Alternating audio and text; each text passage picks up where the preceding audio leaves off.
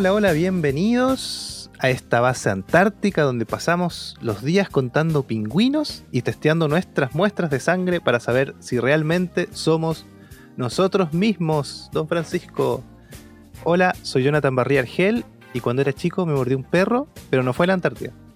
Hola, mi nombre es Francisco Torres y la recomendación de Jonathan de hoy día es horrible. Maldito Francisco, ¿por qué me cambian las cosas? Estaba escrito en el guion ahí. Bienvenidos a Función Especial, nuestro episodio número 31 eh, de esta nueva temporada de Función Especial, Francisco. ¡Eh! ¿En cuál vamos? Esta es la temporada 3, parece. No, no sé cómo. Estás inventando las temporadas. Ya, bueno, el tercer no año. La primera temporada un, un- un compendio de pocos episodios donde trabajaba solo. Yo creo que esa es la primera. Y la segunda. Eh, es con gente. más gente. Sí. Ya, ok, Y ahora estamos nosotros también. Excelente. Ya, con eso estamos al otro lado. Sí, eh, así que para los que nos escuchan, eh, la primera vez les contamos que Función Especial es este podcast donde hablamos de películas eh, que nos gustan, que nos marcaron en algún momento, o simplemente una dictadura donde yo digo qué película vemos y punto. Lo que pase primero durante la semana. Ah, claro. Así que bueno, ya llevamos un par de tiempo, un par de semanas o un mes sin grabar Don Francisco ya, casi un mes. Según el Drive, pasó un mes en que grabamos. Mm. Porque el último capítulo, donde hablamos de un cerdo, un lobo y un cordero, eh, fue hace un mes que está el, el guion escrito. Pero tiene que haber sido publicado hace dos semanas, dos semanas y media más o menos. sí, sí. Sí, así es. Las fiestas estuvieron buenas, así que no, Todavía estamos en verano, estamos en no verano. editar.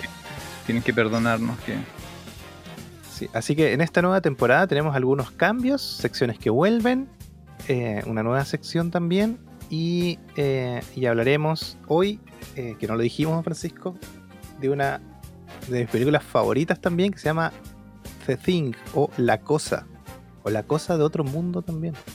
No, eso no me gusta. Esa traducción no me gusta.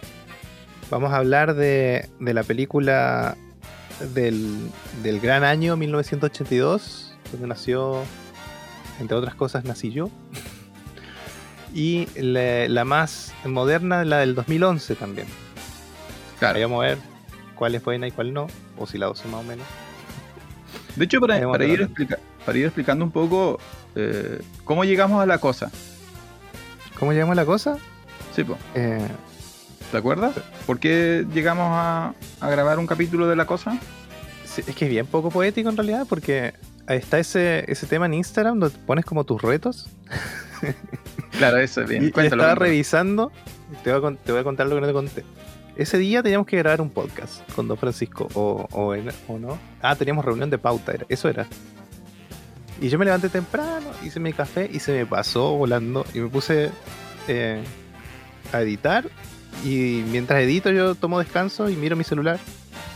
Miré Instagram y Don Francisco puso ahí la película del año que nací era Terminator.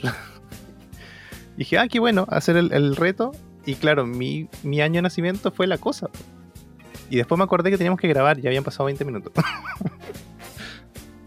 Perdón, don Francisco. No, pero está bien, pero fue- es una buena anécdota porque uno no lo... Yo normalmente no hago ese ejercicio, no pienso en qué estaba yo cuando los clásicos salieron. Y claro, en mi caso, la primera que encontré fue mil- 1984, que era eh, Terminator. Y en tu caso, tú me dijiste al tiro, ¿no? Creo que fue... lo- ant- Me saludaste y me dijiste, oye, eh, en- mi película era La Cosa. Y ahí Sí. comentamos que a los dos nos gustaba mucho y que no habíamos hecho un capítulo de la cosa y que meritaba. En realidad discutimos ahí un rato de si meritaba o no, pero los dos somos fans, así que dijimos ya, bueno, hagamos un capítulo de la cosa. Eh, la que yo no había visto era la del 2011, que la vamos a comentar un poquito, un poquito ahora. Y tampoco tenía muy claro que había una, una anterior, que Sí. la vamos a comentar mucho menos, pero también ahí va a salir un poco al ruedo. Así que eso, a partir del año de nacimiento de Don Jonathan, entonces ahora ya pueden calcular la edad de Don Jonathan. eh, ahora se pueden acordar, si alguna vez hacemos una trivia, ¿qué edad tiene Don Jonathan? Es la misma edad que tiene la cosa. La cosa de otro mundo, sí. Así es, don Francisco. Pero, eh, como dijimos antes, eh, vuelven nuevas secciones. Vuelven nuevas, no. Vuelven antiguas secciones eh, a nuestro podcast. Y una de esas, escucho por ahí, que don Francisco está sacando debajo de la mesa. se mueve un poco, don Francisco. ¿No tendrá algo ahí que en vivo? es el maletín, hoy traído por don Francisco.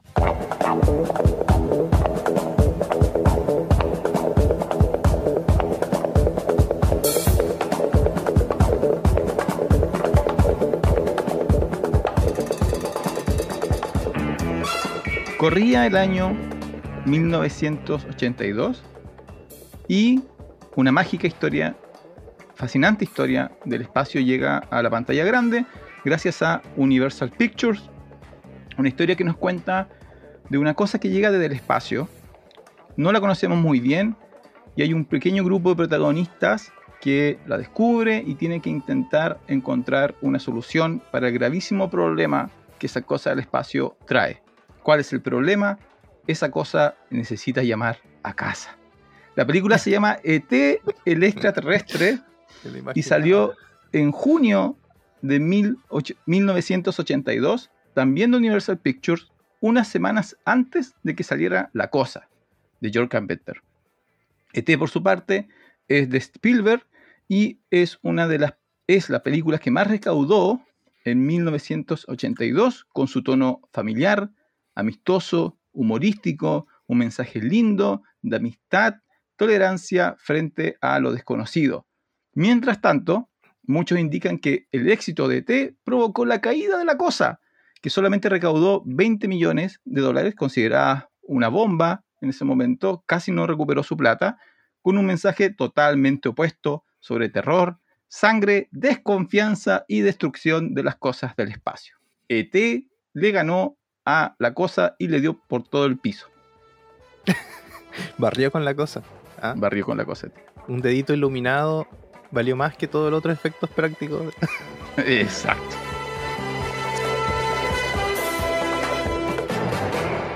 Sí, eh, hay rumores, rumores, rumores, rumores que dicen que Universal le ofreció ET a Carpenter y, y él lo rechazó. Pero yo no sé qué tan así sea porque eh, Spielberg, recordemos que también estaba metido en Poltergeist, que también salió ese año, 1982. Y en Poltergeist estaba Toby Hooper, de La Matanza de Texas, de Chainsaw Massacre. Y dicen también que Toby Hooper también le habían ofrecido la cosa. Así que entre tres grandes directores eh, salieron esas tres grandes películas. Sí, lamentable lo de la cosa, ¿no? Yo vi un par de entrevistas y, sí, pues le, dolió que ET haya salido antes, pues mala técnica. Sí, hay, una interpretación ahí eh, y queda la duda de qué es lo que... Porque las dos, lo que yo no sabía es que las dos eran de Universal. Mm. Eh, y Universal es, eh, para los que no saben, históricamente la que durante mucho tiempo estuvo vinculada a películas de terror y monstruos. Eh, y por lo tanto, quizá Universal pensaban que era una buena pareja, ¿no? Primero soltó ET y luego soltó La Cosa. Y no, pues ET es una película hermosa, ¿cierto? Que tú llevas a tu familia, a tus hijos, la vas a ver de nuevo, etc. Y La Cosa era... ¿Te aburre ET? ¿No te fascinó ET? Cuando para mí capaz que me gustó, pero no. y, eh, y la cosa es totalmente lo opuesto. Entonces muchos dicen, plantean, que uno de los problemas de la cosa es que mucha gente fue a ver eh, la continuación de T, ¿no? Querían ver así como, ah, ya, veamos qué, qué maravillosa historia nos cuenta Universal sobre extraterrestres. Y se encontraron así como los primeros 15 minutos con, con perros muertos y cosas terribles. Sí, y lo otro es que igual llamativo, ¿no? Pues tenemos por una, en una mano ET, que representa todo lo que tú dices, incluso la diversidad, la tolerancia. Por el otro lado, eh, la cosa, que es todo lo contrario, oscura. y en el medio está Poltergeist, que es justo la mitad de las dos.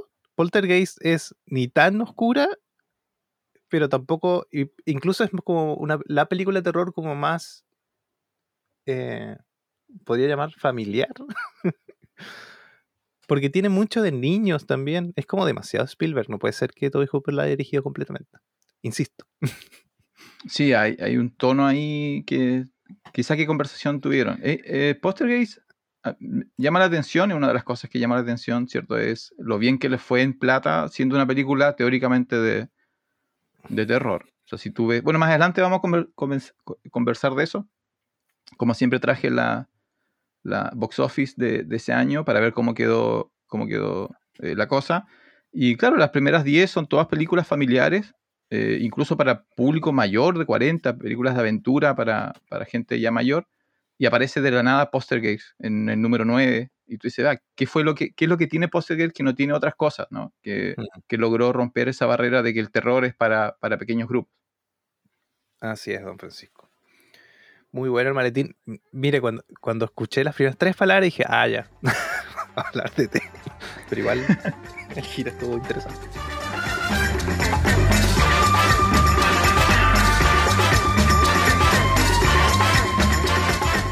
Don Francisco, se estrena una nueva sección en este podcast que se llama Función Especial.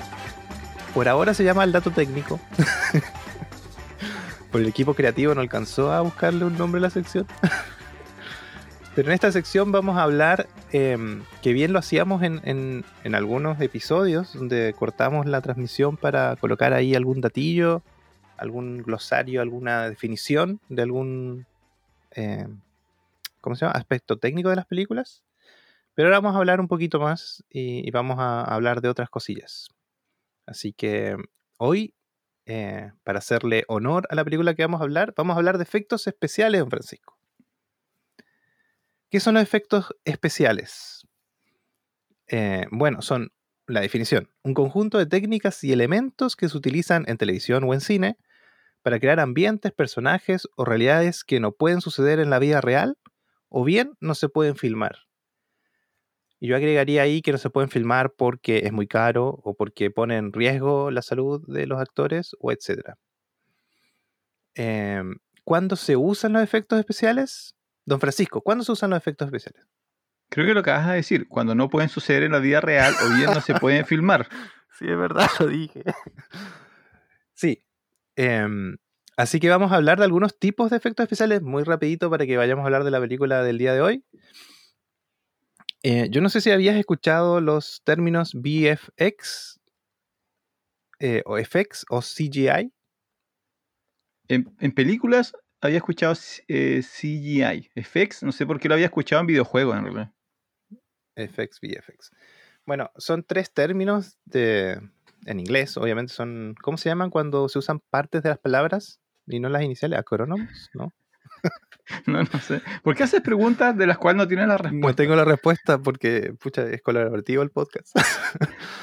Em, bueno, en el fondo la diferencia son que los VFX, VFX eh, son precisamente eh, efectos especiales, pero que se hacen en postproducción.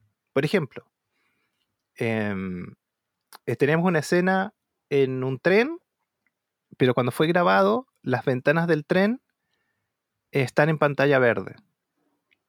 Entonces no se grabó el fondo y en postproducción, eh, hoy con efectos digitales, se agrega el fondo. Un efecto FX es un efecto especial que, se hizo en grabación cuando se grabó la película, eh, también llamados efectos prácticos, ¿no? Entonces, lo que se hace ahí es eh, la típica escena de, mm, no sé, Pulp Fiction adentro de un auto y por detrás se ve el fondo y el fondo está grabado pero proyectado. Entonces, al momento de grabar, tú grabas los personajes y el fondo que está proyectado en un telón. Em, Dentro de estos efectos, bueno, y el CGI, que es, eh, son gráficos eh, producidos por computador, que, es lo, que está dentro de los últimos años, pero en sí mismo no es un efecto. Por ejemplo, todo un equipo de CGI puedes mandarle construir un set completo y ellos hicieron la pega de construir el set completo en 3D. Y el VFX, que es el, equipo de, de, efectos especiales, va, agarra ese escenario y ellos ven cómo lo colocan en la película. Es como diferentes equipos y, esa es la diferencia. Eso por un lado, y dentro de los efectos visuales hay eh, varios tipos, vamos a hablar de, los más eh, interesantes, que son los efectos ópticos, que son los que suceden al grabar, pero hay algún tipo de truco. Es un poco como lo que hacen los magos con los espejos, etc. hay una especie de truco, por ejemplo, no sé si recuerdas películas de Charles Chaplin, ¿Has visto algunas? ¿O imágenes? Sí, sí. Bueno, por ejemplo, hay una muy famosa donde él está en patines y pareciera que está arriba de un edificio a punto de caerse.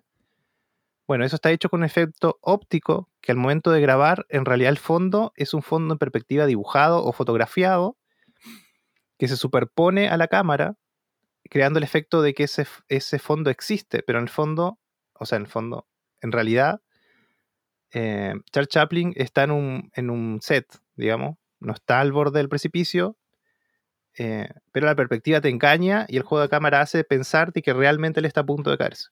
Mira, yo tengo, tengo, para ayudarte, yo tengo un ejemplo que no tiene 100 años. Para los que han, visto El Señor de los Anillos, se usaron efectos ópticos para filmar a Gandalf con los hobbits. Sí. Ese es un ejemplo. Por la altura, por la estatura. Por la altura. Entonces no están, no están sentados juntos, sino que están sentados a mucha distancia, pero el efecto óptico de la cámara te hace pensar que están uno al lado de otros. Y en el fondo uno mm. está súper lejos de la cámara, por eso se ven chiquititos, y Gandalf está más cerca de la cámara y por eso se ve más grande. Sí.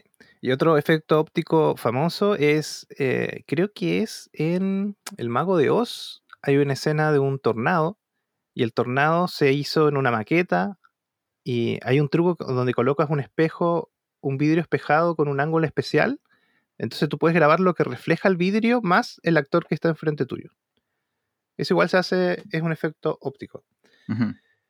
Después, bueno, tenemos los efectos de maquillaje, que igual son efectos especiales. Por ejemplo, eh, no sé, una herida es un efecto especial si está hecho con maquillaje. Obviamente no vas a herir a tu actor para mostrarlo en cámara.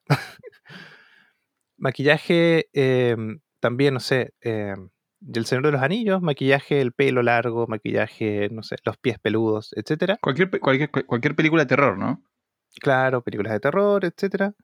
Y los efectos prácticos, que es lo que nos trae el día de hoy, son los efectos que realmente suceden en la cámara, eh, pero están hechos mayoritariamente una mezcla de maquillaje con eh, efectos animatrónicos, que son como marionetas eh, o partes del cuerpo que se mueven por, por gente que está fuera de cuadro moviendo algunos cables o palancas. Y de estos, uno de los más impresionantes es a ver si me acuerdo el nombre. ¿Es la película del hombre lobo en Londres? ¿Un hombre lobo americano en Londres? ¿Será? Sí. Sí. La transformación de él en hombre lobo. La transformación de él en hombre lobo, yo, de hecho, hoy viendo cosas para, el episodio de hoy, la vi de vuelta. ¡Ay! es terrible. O sea, te pone los pelos de punta todavía. Y, eso es de, hace mucho tiempo, esa película. Bueno, en el fondo es eso, es el, el efecto se grabó en la cámara eh, pero es un efecto mecánico o algo que está sucediendo, no sé, colocar humo en la escena, eh, cosas que realmente sucedieron eh, ante la cámara, pero son efectos especiales. Y por último, los efectos digitales, que, es la era de hoy, digamos. A mí realmente hay efectos digitales que están bien hechos y otros que no, y se nota mucho. Em, y efectos digitales pueden ser desde construir sets completos Efectos digitales es las películas de Marvel. Casi el 90% de las cosas grabadas. Por ejemplo, el. ¿Cómo se llama? Las, últimas películas, Endgame, etcétera, como no podían tener los actores por cuestiones de presupuesto, no los pueden tener todos juntos, grabaron escenas en pantalla verde y se nota. Se nota cuando los juntan, se nota que no están viéndose de verdad, etcétera. Pero son efectos digitales donde se graba generalmente pantalla azul, pantalla verde, después se corta, se pega, se recolorea y se forma otra cosa nueva. Em, o también efectos digitales, Avatar, por ejemplo.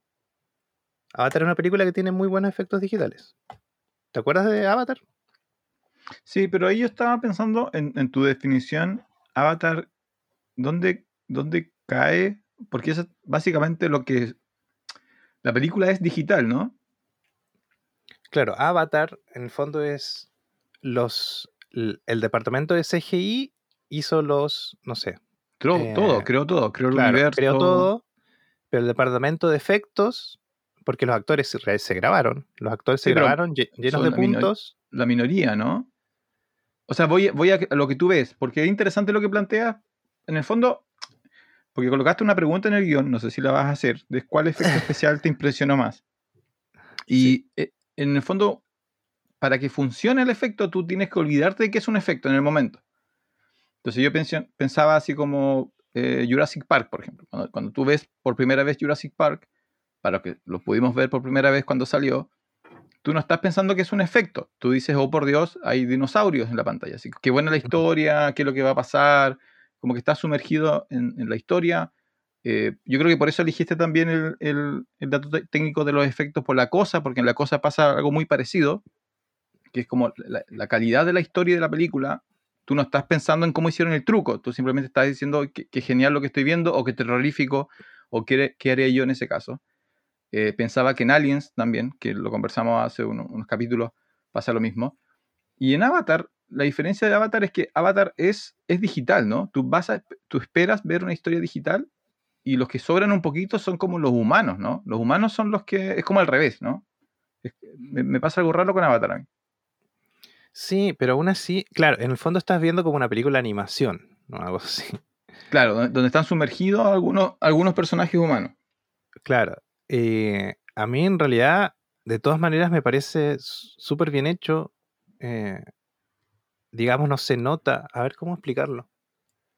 Si sabes que obviamente no es un efecto práctico como no hicieron el mono, eh, pero no es burdo, digamos. No es burdo y es casi, estar como en un videojuego. Con los videojuegos han llegado a un nivel en lo que casi una producción de Hollywood en los efectos, etc. Pero eso, estoy pensando que otra cosa hecha con, con tanto. con tanto efecto digital. No recuerdo. No recuerdo, pero. Star Wars. Es que Star Wars sí. Eh, pero Star Wars. Cuando. Curiosamente, las películas Star Wars que son buenas tienen mucho más efecto práctico. Claro. Sí. Porque el efecto práctico hace. No sé, tiene como una textura, una escala, no, sé cómo explicarlo, que hace que se vea mucho mejor en cámara. Aunque tú tengas el mejor efecto especial digital, todavía eh, le gana, para mí. Para mí todavía le gana. Debe ser eso, que está filmado en cámara, le da, o le da otra cosa. Eh, así que eso, bueno, y la pregunta que decías tú, ¿cuál es el efecto especial que más te impresionó? ¿Es los de Jurassic Park? Digital, sí. ¿Sí? Porque no creo, que, no, creo que nada compita a la fecha con Jurassic Park. claro, Jurassic Park, la primera, ¿no? Que es una de las películas que todavía viéndola hoy no se le ven los hilos. No, no, se le ven los hilos. sí, y ellos, ellos justo mezclaron las dos, ¿no? Mezclaron... Eh, práctico. Claro, práctico con los animatrónicos y algunos digitales muy poquitos. Sí. Me acuerdo uno que me llamó la atención, de efecto digital, eh, hay una escena donde los niñitos están como escalando una escalera dentro del, del, centro de, Jurassic Park, porque están escapando de los dinosaurios, ¿no? y están escalando y llegan al cielo raso, y en una de esas la niña se cae y queda mirando hacia arriba con cara asustada. Tuvieron que cambiarle la cara en esa escena, porque la chica puso una cara horrible y digitalmente le pusieron otra cara. Ah, eso no lo sabía. Para, para, esa época era gigante el efecto especial. De hecho, lo dudo, lo, voy a buscar porque desconfío de tu referencia en ese sentido, pero vamos, vamos a ver. No, Jurassic Park yo creo que es, es, la, no sé si la, la, mejor, pero en ese sentido no creo que nadie vaya a ver Jurassic Park y salga hablando de los efectos digitales. Tú sales hablando de los dinosaurios. Mm. Yo creo que eso es, es una diferencia considerable respecto a, todo lo que cualquier otra película ha logrado. No sé si hay otra que se me, que se me esté escapando en ese contexto. En los prácticos, yo volvería a, por la escala, por tu definición en realidad, por, si consideramos efectos como algo que no puede suceder en la vida real o que no se puede filmar, para mí es la saga de Aliens, las dos primeras, pero principalmente la segunda, porque eh, construyeron, o sea, hicieron una película de acción-terror con un enemigo que no existe, que tuvieron que construirlo mecánicamente. Y lo que puede hacer los aliens y lo que hace la reina y cuando mata a bicho al final, y todo eso me parece a mí impresionante en términos prácticos. Sí, y bueno, eh, bueno, yo igual iba a decir Jurassic Park, yo me acuerdo cuando la primera vez que la vi no lo podía creer, y de hecho todavía la veo y me quedo pegado viendo la película. Eh, y Star Wars en algunos pasajes, sobre todo en las primeras películas. Eh, así que eso, eso fue el tema de hoy. Eh, recuerden que, si quieren que hablemos de algún otro dato técnico. Ese fue, el podcast. Gracias por escuchar el capítulo 31. pueden hacernos llegar un mensaje por ahí en nuestras redes sociales. Eh, pero eso, semana a semana, o sea, semana a semana, capítulo a capítulo, episodio a episodio, vamos a estar trayendo un dato técnico para, para que hablemos y aprendamos también nosotros cosas del, del cine.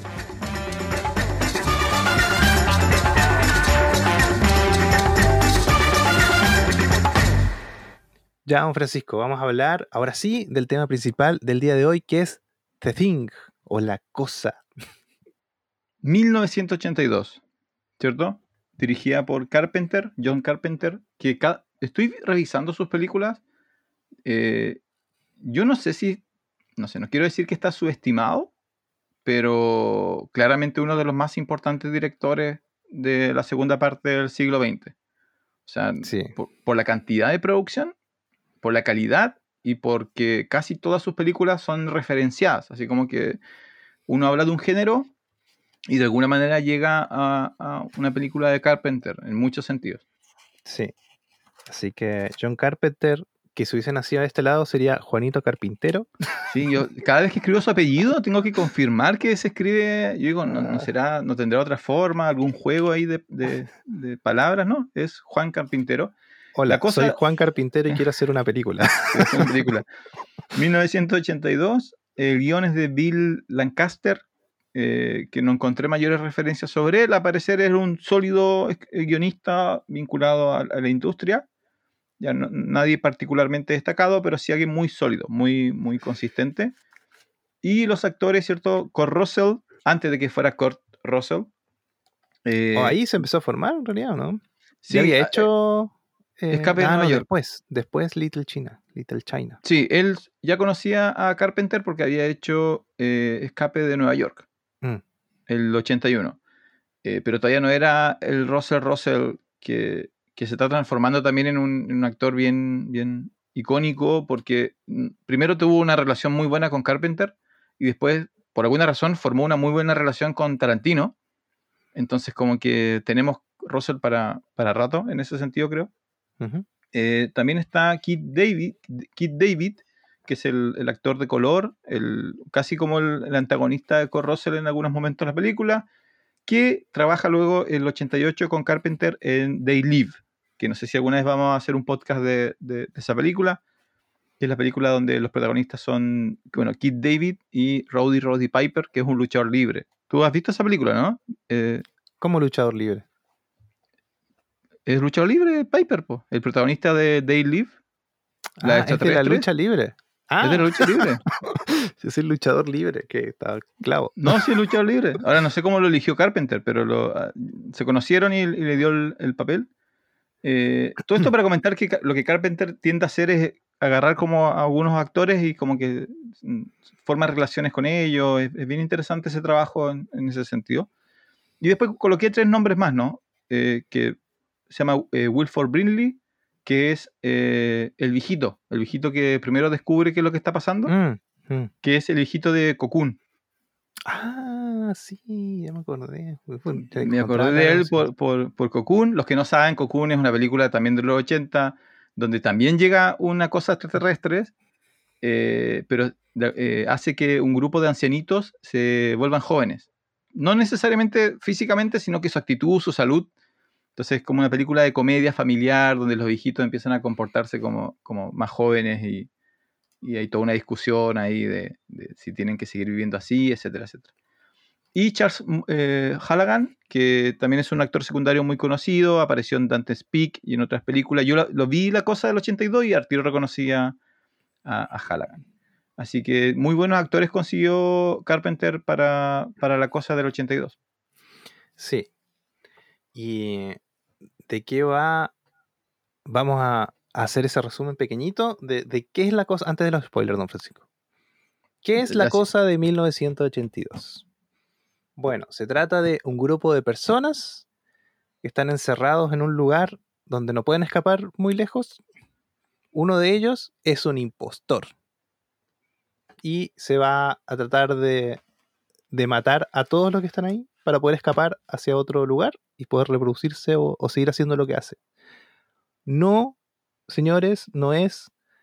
Ah, el juego de ahora, de los últimos años. no, señores, no es Among Us. Among Us.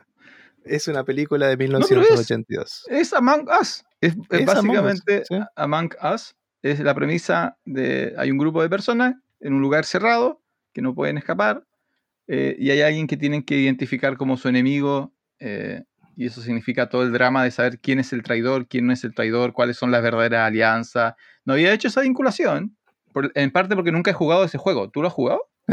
No, mi hijo lo jugaban. O- ah, Ya pasó de moda, sí. así que.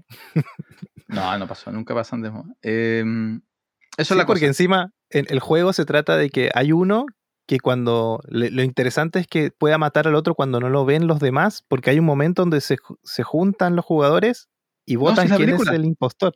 Es Nunca había, hecho, nunca había hecho esa referencia, pero me, me parece genial. Algo tenemos que hacer ahí visual. Vamos a tener Sí. que, que hacer algún póster nuevo de la cosa con los monitos de Among Us. Así es. Así que spoiler alert enseguida, ¿o no? Sí, dale. No se puede hablar de la película sin, sin spoilers. Alerta. Este podcast contiene spoilers. Muy bien. eh, bueno, la cosa de 1982. Veníamos hablando de Carpenter y Carpenter ya había hecho Halloween, ¿cierto? Parece Sí. que sí ya había hecho Halloween Sí, sí. con 300 mil dólares. Una película que había recaudado al momento que yo vi la entrevista de él. no sé qué año fue, justo cuando salía la cosa. 70 millones de dólares había recaudado Halloween. Eh, entonces, eh, Carpenter que venía de que ellos le llaman el cine B, ¿no? El cine que en- con poco presupuesto. Y parece que The Thing de 1982 era la- su primer película serie A. Como que ya está en las grandes ligas. Em, y claro, lo que decías tú, o lo hablamos después, lo de la recaudación, fue una lástima lo que pasó con, con la recaudación, pero aún así no perdieron plata, así que está bien. No, pero no, espera, no perdieron, no se fueron a números rojos en términos técnicos, pero sí fue un fracaso en términos de cómo funciona la industria. Lo hemos conversado otras veces, ¿no? Si tú inviertes un millón en cine esto, si tú inviertes un millón, estás contento con, con ganar eh, dos millones o tres millones. Pero a medida que inviertes más, el, el porcentaje que tú quieres recuperar aumenta. Entonces, cuando tú inviertes 200 millones, por ejemplo, cuando Marvel hace una película de 200 millones, no está contenta con recuperar 500, quiere recuperar 1500 o 1300. Entonces lo que pasó acá era que a él le entregan alrededor de 20 millones, un poquito, mm, no, bastante menos que 20 millones, pero más de 15. Y lo que ellos esperaban es, bueno, recuperaremos 100, recuperaremos 90, recuperaremos algo así. Y él básicamente los deja igual. Así como lo que me Sí, dieron, 20 yo- parece. yo se, lo- se los devuelvo. Y eso para la industria es un fracaso. Eso para la industria es, es un fracaso. Tú no inviertes 20 millones para recuperar 20 millones. Tú inviertes 20 para ganar 60, 80. Sí, sí. eh, y bueno, pero lamentablemente igual pasó eso, ¿no? Lo de T, hubieron otras películas que yo creo que fueron... Tratando de preguntarme ahora qué película... Bueno, no sé, ahora son las Marvel, ¿no? Que, que, que tienen cientos de millones de presupuesto para grabar, cientos de millones de presupuesto de publicidad, De y aún así ganan cientos de millones. Claro. Ahora, el Sí. público es otro público. el- ahora es un público global, eh, donde los billones de personas que viven en el mundo son tu, tu- tu objetivo. En 1982, cuando Universal hace la película, ellos están pensando en el mercado eh, norteamericano. Entonces, Mm.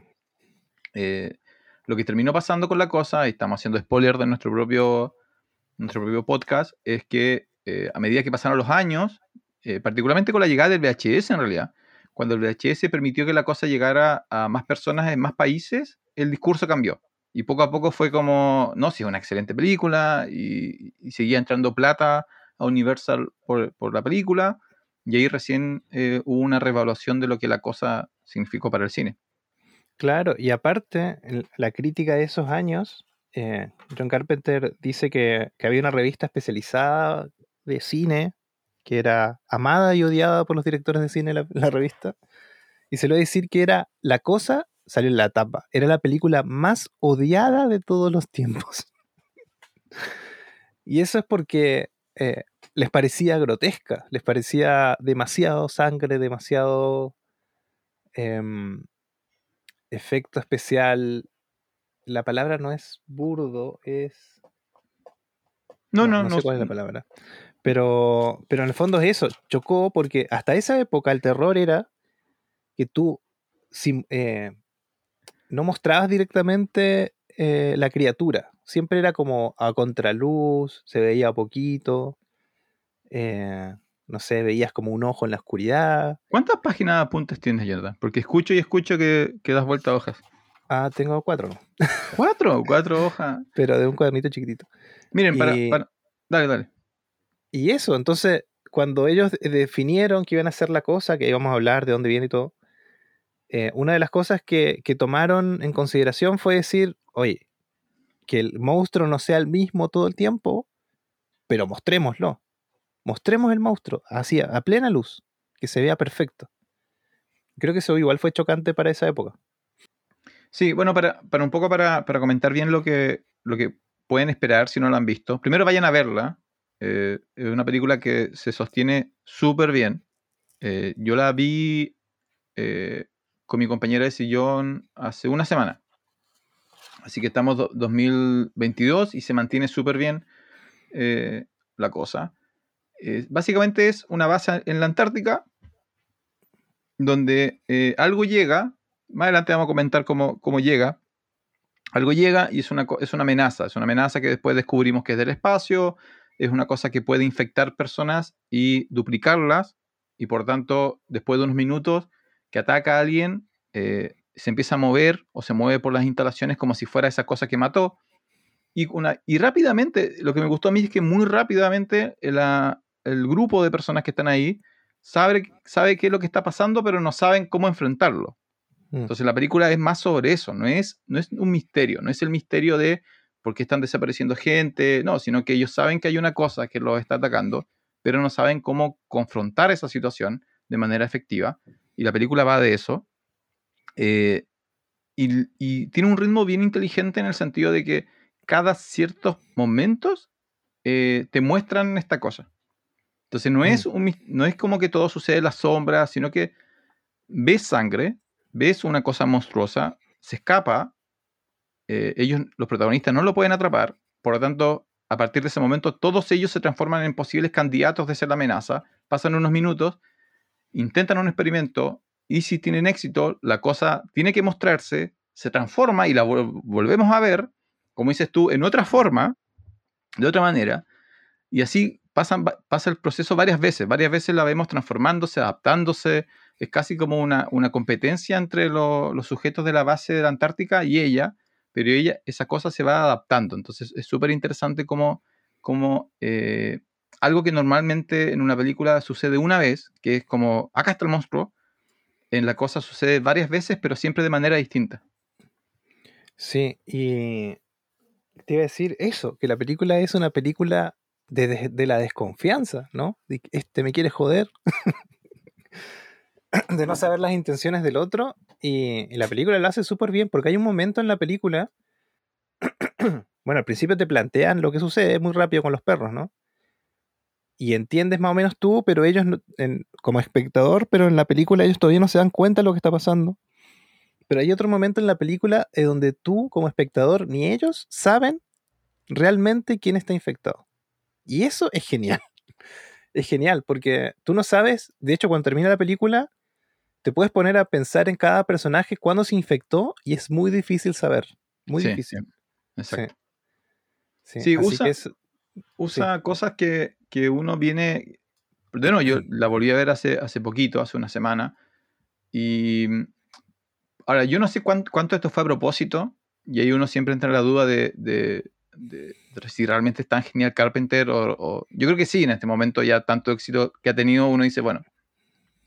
Pero me pasó algo bien gracioso. Resulta que yo eh, estoy viendo con mi compañera de sillón. Estamos ella no ha visto mucho cine clásico. Entonces yo la hago ver películas que para mí son clásicas y que he descubierto que ella no ha podido ver.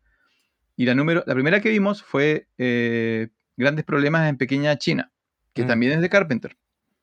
Y no le gustó. No le gustó en parte porque es un poco, ella esperaba otra cosa y una película un poco absurda y tiene como un humor raro y tiene acción, pero es bien, es bien rara. Como que Carpenter juega con, lo- con los estereotipos, con los tropes del- de los géneros en el caso de, Pequeña China es porque Kurt Russell, que es el protagonista, en realidad no es el protagonista, sino que el protagonista es el que sería el secundario en una película normal. Entonces nuestro protagonista, el gran americano alto, ojos claros, rubio, hace puras estupideces eh, y el que lo salva constantemente es como su sidekick. Eh, entonces eso como que no le, no le gustó mucho a mi, a, mi, a mi pareja. Y luego cuando vimos la cosa, pasó algo bien gracioso porque la primera escena de la cosa es un efecto horrible digital de una nave espacial estrellándose. no sé si te acuerdas. Ah, Sí, sí, sí. Y es horrible, es, es uno de los peores efectos que he visto y es porque, claro, es digital y es 1982, entonces realmente es súper limitado lo que podían hacer.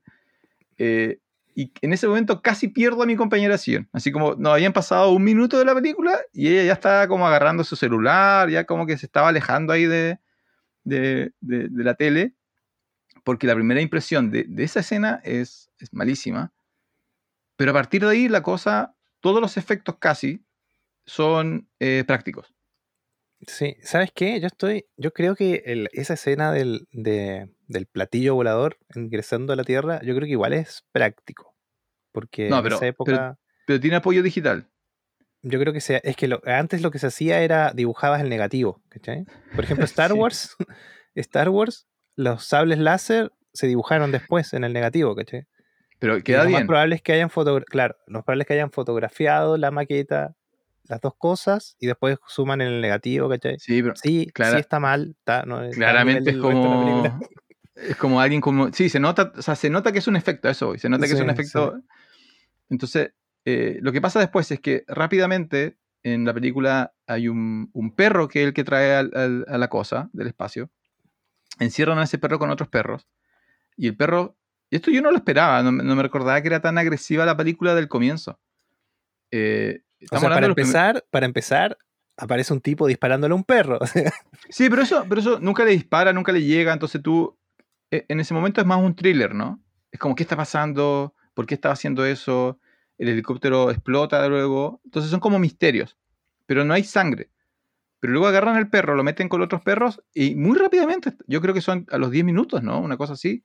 El perro los ataca, los ataca directamente frente a la, a la pantalla.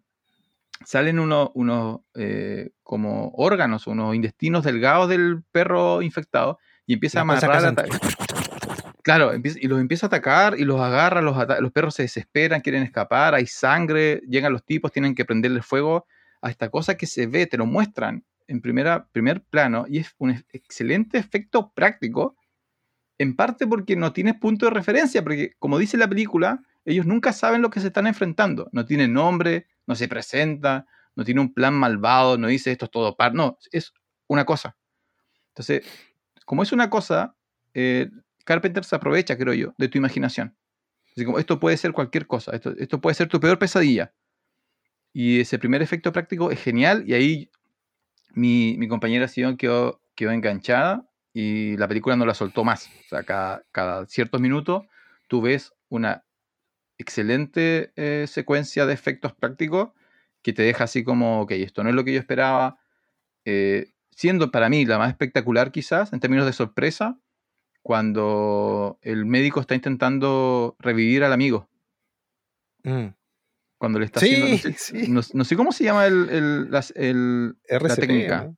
R- RCP. ¿RCP se llama? Bueno, cuando, le, cuando es típico que el médico le hace como pulsaciones al, con sus manos al pecho de alguien que está sufriendo un, un paro cardíaco y en- en- se lo está haciendo, reviviendo, y, y tú sabes, tú sabes que algo va a pasar, pero no- no- no- nunca, yo nunca podía predecir qué es lo que va a pasar, que es que justo cuando el tipo va a hacer una pulsación más, se abre completamente el torso del- de la víctima y se transforma en una boca y le Sí. come rápidamente los brazos al médico. Y es como, oh, por Dios. Y es como fantástico, es práctico, es tremendo, es espeluznante. Eh, así que genial, genial cómo cada ciertos momentos encontraron la forma de, de sorprendernos. Sí. Oye, una, una asunto antes que me olvide.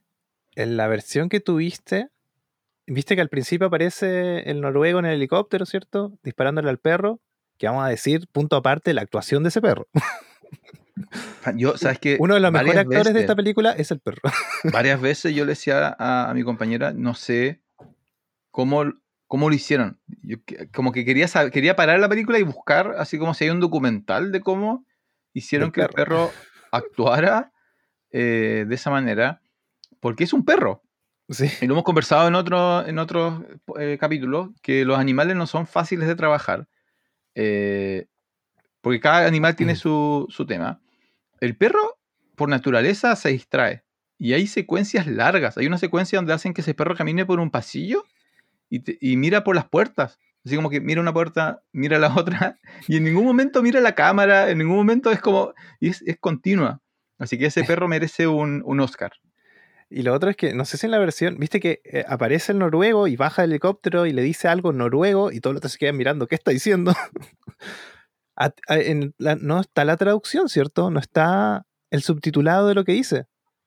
En la versión No. que tuviste, ¿cierto? No, No. y eso está bien porque es bueno porque te confunde. Es bueno que no lo traduzcan, eso voy. Y, y bueno, el, el dato ahí es que la persona que habló en, en, ese- en la que actuó esa escena no sabía noruego. Así que se aprendió solamente la frase que dice algo así como, no es un perro, estúpidos. Así, como- Claro, es fonético. Lo aprendió de Sí. manera fonética. así que eso. Y el perro, claro, hay escenas donde está pasando algo y todos están hablando lo que pasa y de repente como que la cámara se mueve o hay otro plano y el perro está mirando. es genial. Me hizo acordar el episodio de Los Simpsons. Sí, el perro es sospechoso. sí. Sí, sí. Sí. Así que eso, bueno, lo que cuenta Francisco, ¿no? Entra. mm, Ah, eh, viene este personaje, entra de la nada con una música increíble. La banda sonora de Ennio Morricone. Yo no, Ennio no Morricone. sabía que él hacía ese tipo de canciones, de música.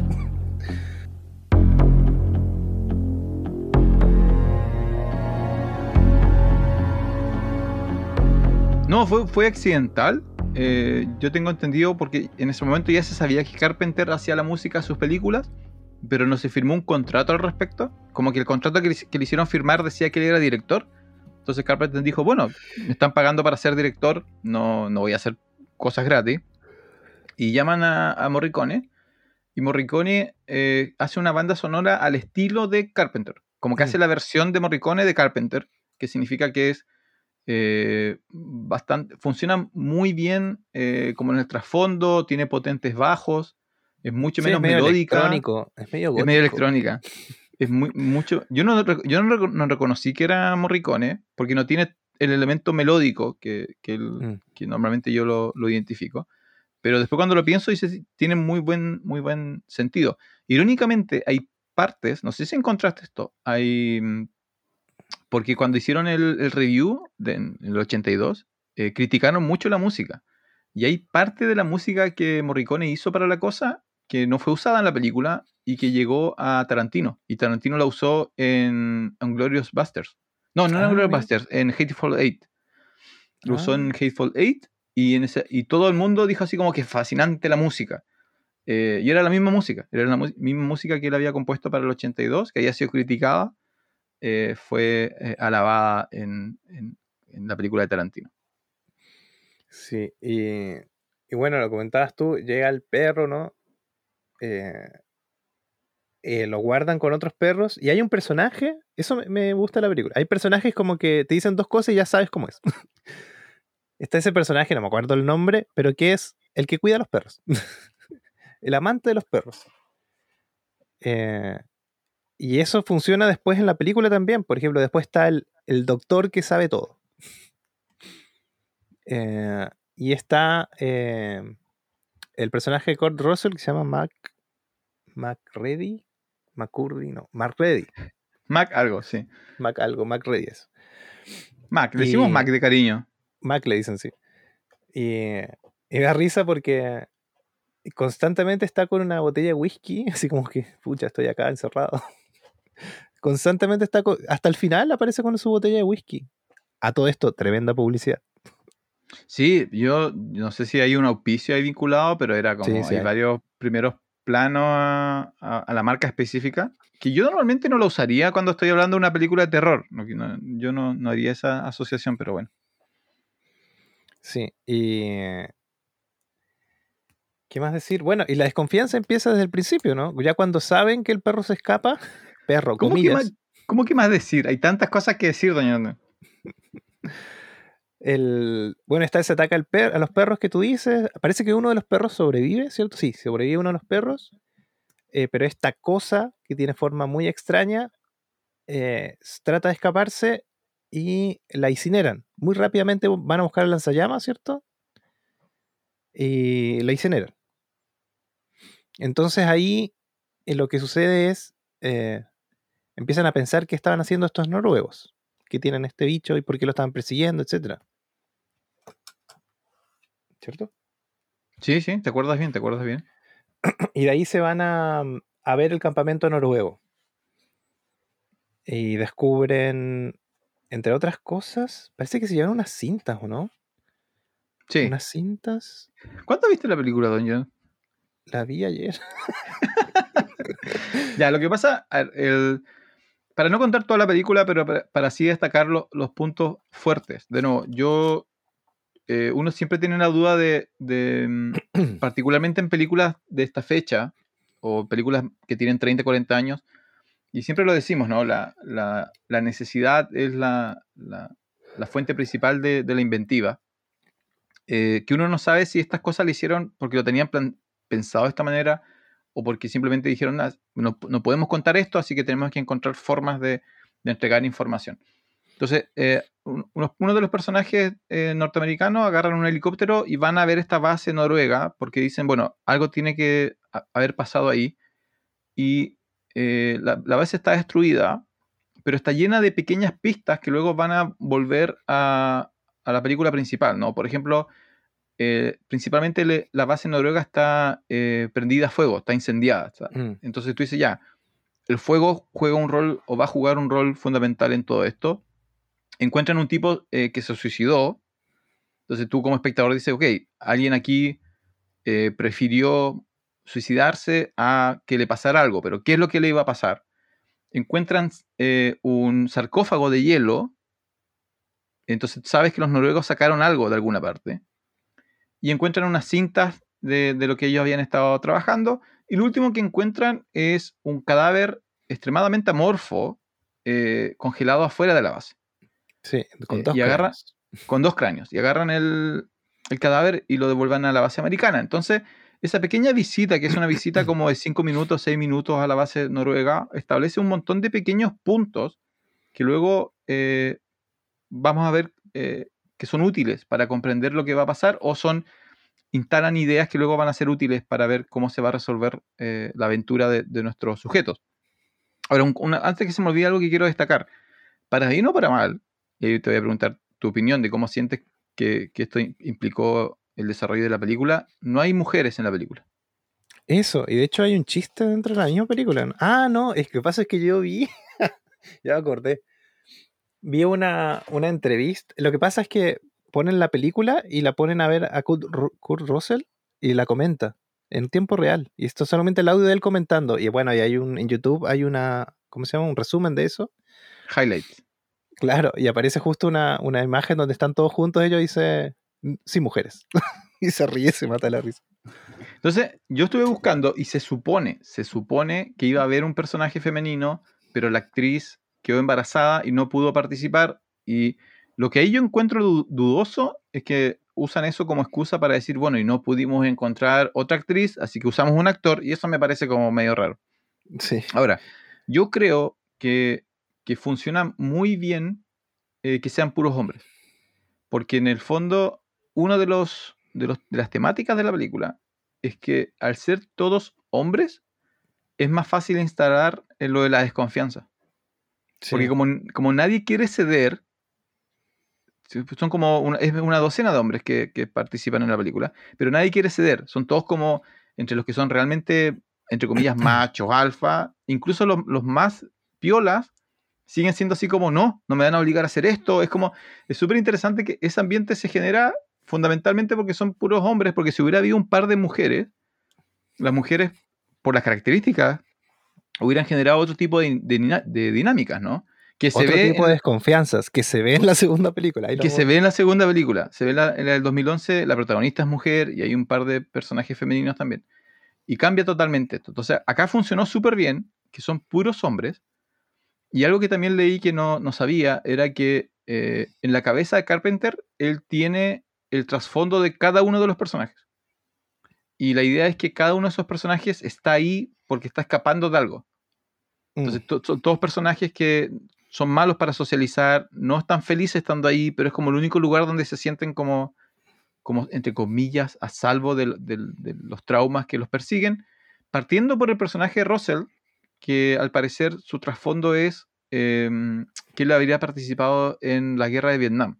Y él Mm. hubiera- eh, eh, fue un, se supone que es un em, piloto militar que por las, la- lo- las cosas terribles que vio, hizo y observó en Vietnam, él está buscando dónde, dónde esconderse y por eso es semialcohólico. Por eso tiene una relación tan cercana al, al alcohol. Pero es súper interesante entonces que cada personaje masculino es como súper desconfiado, súper cerrado, eh, y eso genera algunos hechos que no, uno pensaría que no sucederían en- con otro grupo de actores.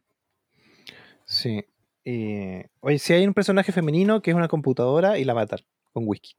La matan como a los 30 segundos de que habla un poquito y la, la destruyen.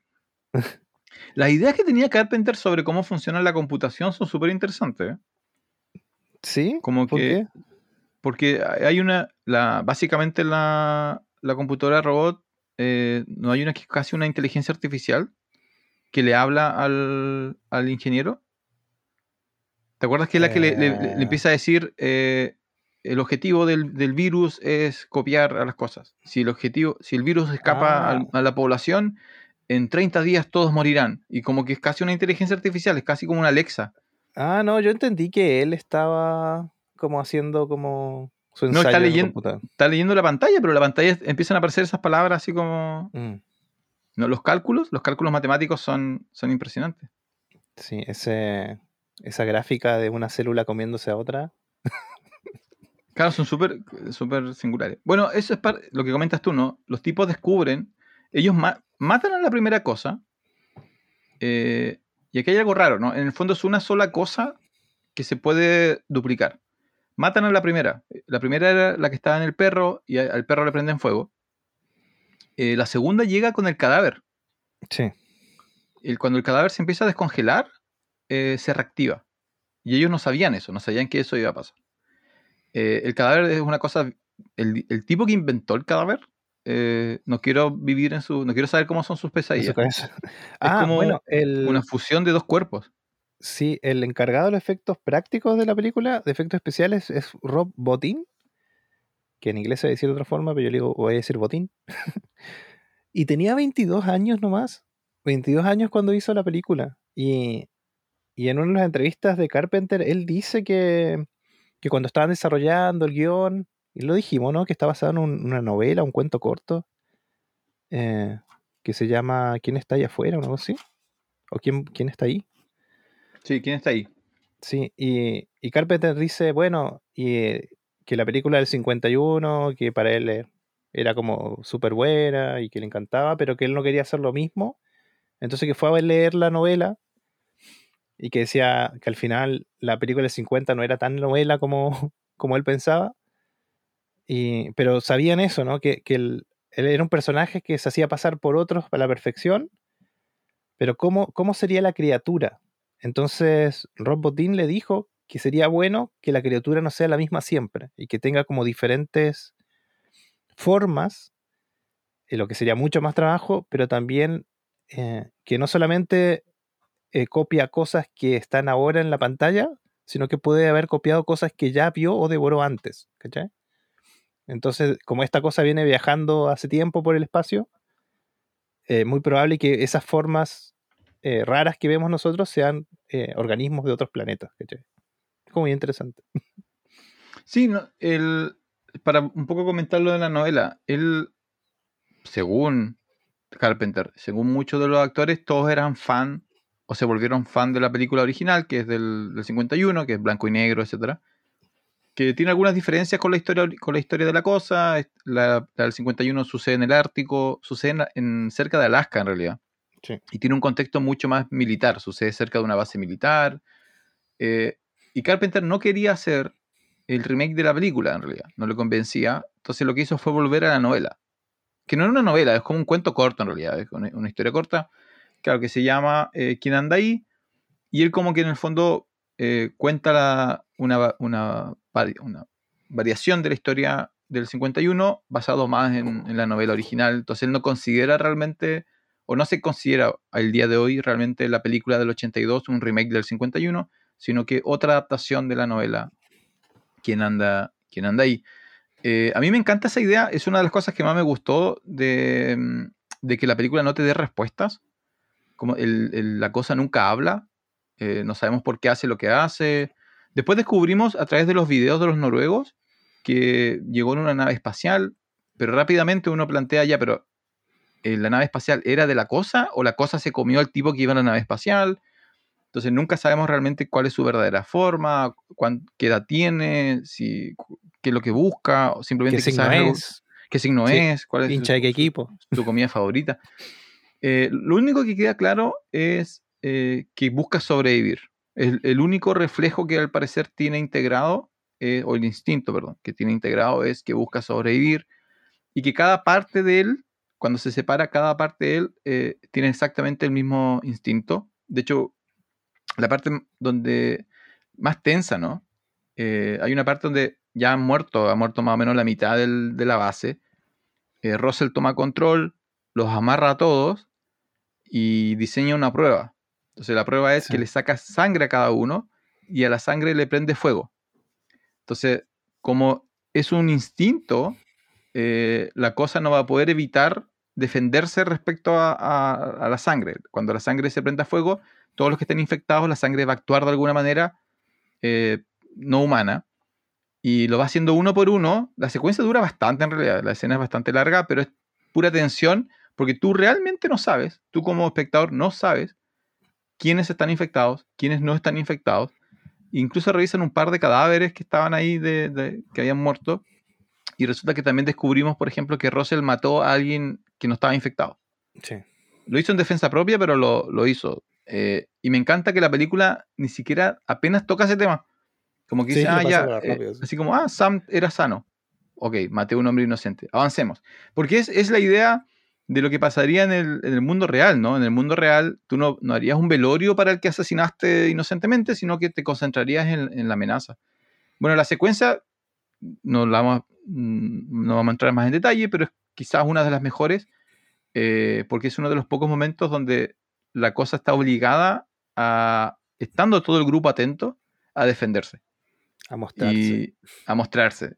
Y no, sí voy a contar esta parte. Es, la- es el- cuando se libera, hay un, un tipo, al menos un tipo que todavía está amarrado al lado de la cosa. Y la desesperación del tipo así como, suélteme, suélteme, ¿qué está pasando? Es genial. Es como, me, me- me parece genial. Y me parece genial que seguramente la única razón, o una de las pocas razones por la cual pudo hacer esa actuación, es porque usaron efectos prácticos.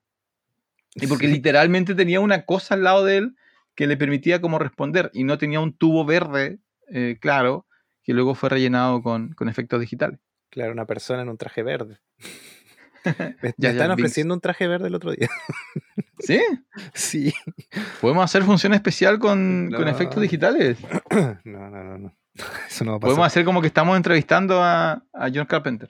Ah, pero eso es fácil, pues ahora hay una aplicación en el celular y es súper fácil. Sí, qué, qué miedo que dan esas aplicaciones. Sí. eh, ah, eso, de esa secuencia eh, hay un jumpscare ahí y yo me salté. Literal. ¿Cuál- ¿Te acuerdas, ah, ¿te, te asustó? Yo no, yo no, a mí no me pasaron jumpscare, pero sí tensión. Sí sentí mucha tensión durante... Sí, cuando salta la sangre de la muestra y, ¡wow! y salté. Es que, es que tú no sabes lo que va a pasar. Yo creo que eso es lo interesante, ¿no? Que es, eh, incluso con, con 30 años de estar viendo películas, claro, hay cosas que tú esperas. Eh, y, pero la, la cosa hace muchas cosas que por alguna razón yo no he visto replicadas en, en otras. Como que, como que todo el mundo sabe o ha visto la cosa, pero hay muy pocas lecciones que hay- salieron de ella que yo veo aplicada a, a películas de terror modernas. Mm, sí. Yo. Hay una película de Carpenter que me gusta mucho que se llama In the Mouth of Madness, La boca de la locura, que se llama en español. Sí, Y, y igual hay personajes o pues, suceden cosas con. con. eh, ¿Cómo decir? Con cosas. hay monstruos que se parecen mucho a la cosa, pero hay muchos. así. Así que eso, Eh, eso me hizo acordar. Es que, bueno, yo no sé si quieres comentar un poco de esto, pero. Porque nos reímos un poco el- en el capítulo último que creo que hicimos, ¿no? O lo conversamos aparte. Que es que mm, siempre está esta idea de dar- darle como sentidos profundos a las películas de terror. Así como, no, la película de terror. Ah, porque hablaste de, lo- de los inocentes, po. Ah, Hablaste de los inocentes, hablamos de Antlers, de estas películas que, que son de terror, pero en realidad no se tratan de un monstruo, sino que se tratan de, de cosas más profundas de- del, del ser humano. Y yo te decía, no, pero la cosa eh, es más básico. Yo creo que por eso también funciona. Y por eso no necesitamos tanta explicación del monstruo. Simplemente la idea de que hay algo que no sabemos lo que es, que se oculta y que se puede esconder en los seres que nosotros consideramos amigos, familias, colegas, es suficiente para que la, la premisa de la cosa funcione. Como que no necesita como una superinterpretación o una explicación. Simplemente la idea de que esa persona con la que estás tomando un café, en cualquier momento le sale otro ojo, eh, es suficiente como para que te genere tensión y miedo. sí. Y una de esas entrevistas que vi, le estaban haciendo una entrevista a John Carpenter así como en un talk show. Y, y de repente dice, bueno, en realidad cualquiera persona del público podría o no ser la cosa. Y se queda todo en silencio. y empiezan a desconfiar uno del otro. Claro, es, yo creo que es súper básico esa idea. eh, a mí me gusta mucho esa premisa. Yo no sé si, bueno, la gente que no sabe, yo ah, eh, hago clases, soy profesor. En algunas clases que hago son de, de introducción a la psicología, introducción a la sociología. Yo que- creo que voy a hacer a mis alumnos ver la cosa. O, o partes de la cosa. Alguna forma voy a meter, alguna forma voy a meter la cosa en la clase. eh, porque juega con estos elementos súper básicos humanos, casi infantiles, ¿no? Estos miedos que uno tiene de niño, de la oscuridad, cuando uno de repente no le ha pasado nada malo. Mm. nu- Nunca te ha pasado nada malo. Sabes que es tu casa, sabes que estás seguro en tu casa, pero se apagan las luces y de repente cambia toda tu interpretación de la realidad. Y tú también lo ves en los animales, ¿no? Los animales cuando ven a alguien, un perro, un gato, cuando ve algo nuevo, su primera reacción es como, "Ah, ¿qué es eso? Y yo creo que esta película, consciente o inconscientemente, juega mucho con esa idea de, no saben dónde están en términos de su situación, ¿no? No saben qué pueden esperar. Al principio le disparan, ¿te acuerdas? Le disparan y después descubren que la- las balas no tienen efecto. Eso también cambia el paradigma, así como, ok, ¿cómo lo matamos? Descubren que lo matan, que lo mata el fuego. Y cada, cada eh, solución que encuentran los hace más eh, empoderados, pero la cosa siempre encuentra una forma como para sorprenderlos, ¿no? Siempre como que logra un giro. Ella no se rinde muy fácil, en realidad. Sí, otra cosa que no comentamos que tiene que mucho ver con la película es que cuando van a ver el campamento de los noruegos, ellos ya saben que se acerca una tormenta grande y por muchas semanas van a quedar encerrados en la tormenta y tienen como horas. Eso igual es un condimento especial a la película porque si bien ya están aislados y están lejos de todo, ah, nos dijimos que hay unos sabotajes. hay sabotaje en los medios de transporte también y eso igual hace que estén más encerrados. Y, Pero eso, no, claro, pero eso lo hace, lo hace el ingeniero cuando. El ingeniero, eh, el personaje del ingeniero, el de Wilford Bidley, el viejito de Cocoon, es el que primero se da cuenta la amenaza, la característica de la amenaza. Entonces él se da cuenta que lo que la cosa puede querer hacer es escapar. Mm, Eh, entonces él, después, lo- lo- spoilers, a él lo infectan igual. Pero entonces antes de que a él lo infecten, él destruye los vehículos y elimina cualquier forma en cual la cosa pueda salir de la base. Básicamente los deja como encerrados, ¿no? Y, la- premisa, y se lo alcanza él a comentar al, protagonista, a Russell, es eh, no podemos salir de acá hasta que sepamos que, esta cosa eh, no está. Y ese es como la- la- el elemento clave ahí de, de- de ese juego. Sí, y, y bueno, al final, el final final de la película, quedan solamente dos personajes que justamente son los que dos, los dos más que se enfrentaban entre los dos, ¿cierto? Eran los que más desconfiaban uno del otro. Sí, Y, la película termina con la desconfianza. no me gustó ese, ese- sí, ese cierre. A mí me encantó el final. es lo que más A mí no me gustó, no, no me gustó porque, em, o sea, a ver, lo respeto porque lo que yo creo que puede haber pasado es que no encontraron nada mejor. Y, y, mm, y me gusta que el director y su equipo pensaran de esa manera. Así como ya, si no tenemos un gran cierre, o si no podemos hacer el cierre que nosotros queremos, no vamos a hacer un cierre mediocre, Entonces hacen este cierre que no, a mí no me gusta, pero no es malo. Y, juega con, la temática de la película de que quedan... De hecho, ni siquiera sabemos si la cosa está muerta. Eh, la cosa que ellos creen que era la cosa, el, último infectado que ellos, que sabemos que es un infectado, ni siquiera sabemos si está muerto. Porque lo primero que uno le dice al otro es, oye, ¿sabes lo que pasó? Y el otro dice, no, ojalá esté muerto, ok. Pero terminamos con dos personajes eh, sin saber si alguno de ellos dos está infectado eh, y qué pasó con ellos. eh, y qué raro que no haya habido una, una secuela. Eso también llama la atención. Sí, lo que sí hay es la, la otra película de la que vamos a hablar, del 2011, que vendría a ser como una, comillas, precuela. Eh, porque además se llama igual, se llama La Cosa. Eh, pero yo creo que teniendo en cuenta ese antecedente, no debe- deberían dejar la cosa en paz. ¿No te gustó la del 2011? Es entretenida y tiene como el gancho de que termina cuando empieza la otra. Pero, pero sí, no lo hace tan bien, yo creo. No, es cierto. ¿O no? No, sí estoy de acuerdo contigo. Yo, yo no sabía, yo no lo había visto. Eh, bueno, vamos, vamos a dar algunos. Bueno, hemos estado una hora hablando de la cosa original. Entonces, antes de que, de que pasemos la otra, vayan a verla. Eso es todo lo que vamos, vamos a insistir. Esta no, esta no, esta queda libre.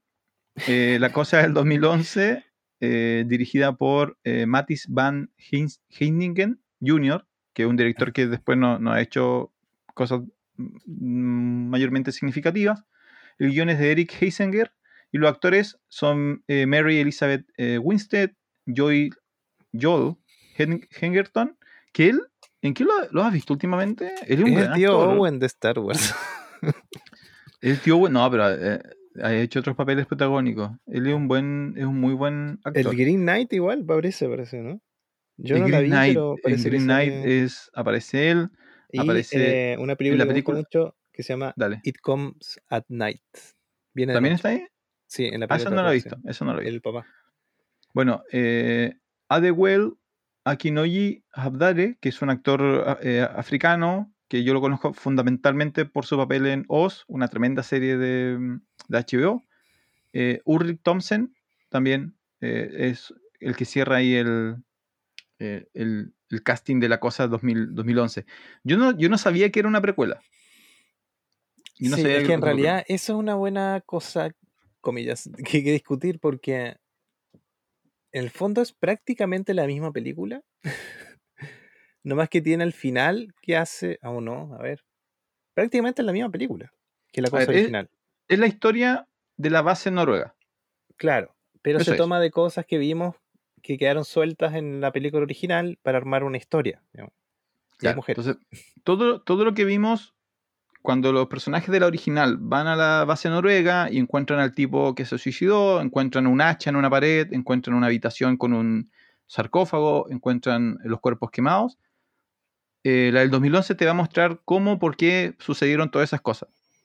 Ahora, mi gran problema con la película, y esta es eh, una cosa que se me olvidó destacar de la original, eh, y que Carpenter lo plantea en una entrevista. Él dice que lo que él quería, parte importante del donde él ubicó la original y que fuera una base en la Antártica, es que las bases en la Antártica tienden a ser, generalmente, bases científicas donde puedes encontrar gente académicamente y técnicamente muy capacitada. Entonces lo que él dijo fue que él no quería una película de terror donde los protagonistas fueran adolescentes estúpidos. Como que dijo, basta de eso.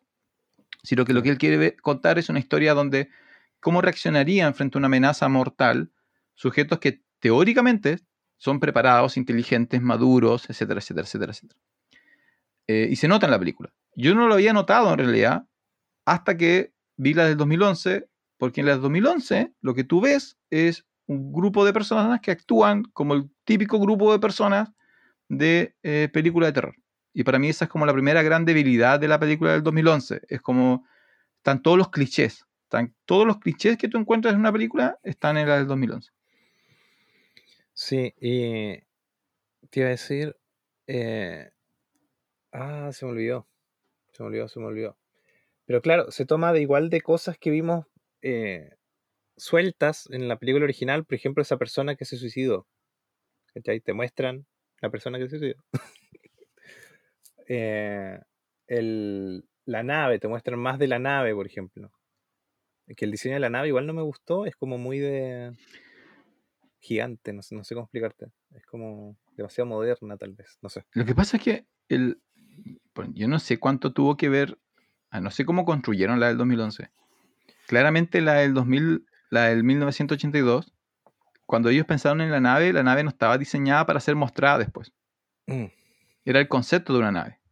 Entonces después la del 2011 tiene el cacho de que decir, bueno, en el guion aparece la nave y eh, hay que mostrarla y es como el típico, es como el halcón milenario pero un poco más grande. Es como un plato volador y no- para mí le falta personalidad a la nave también.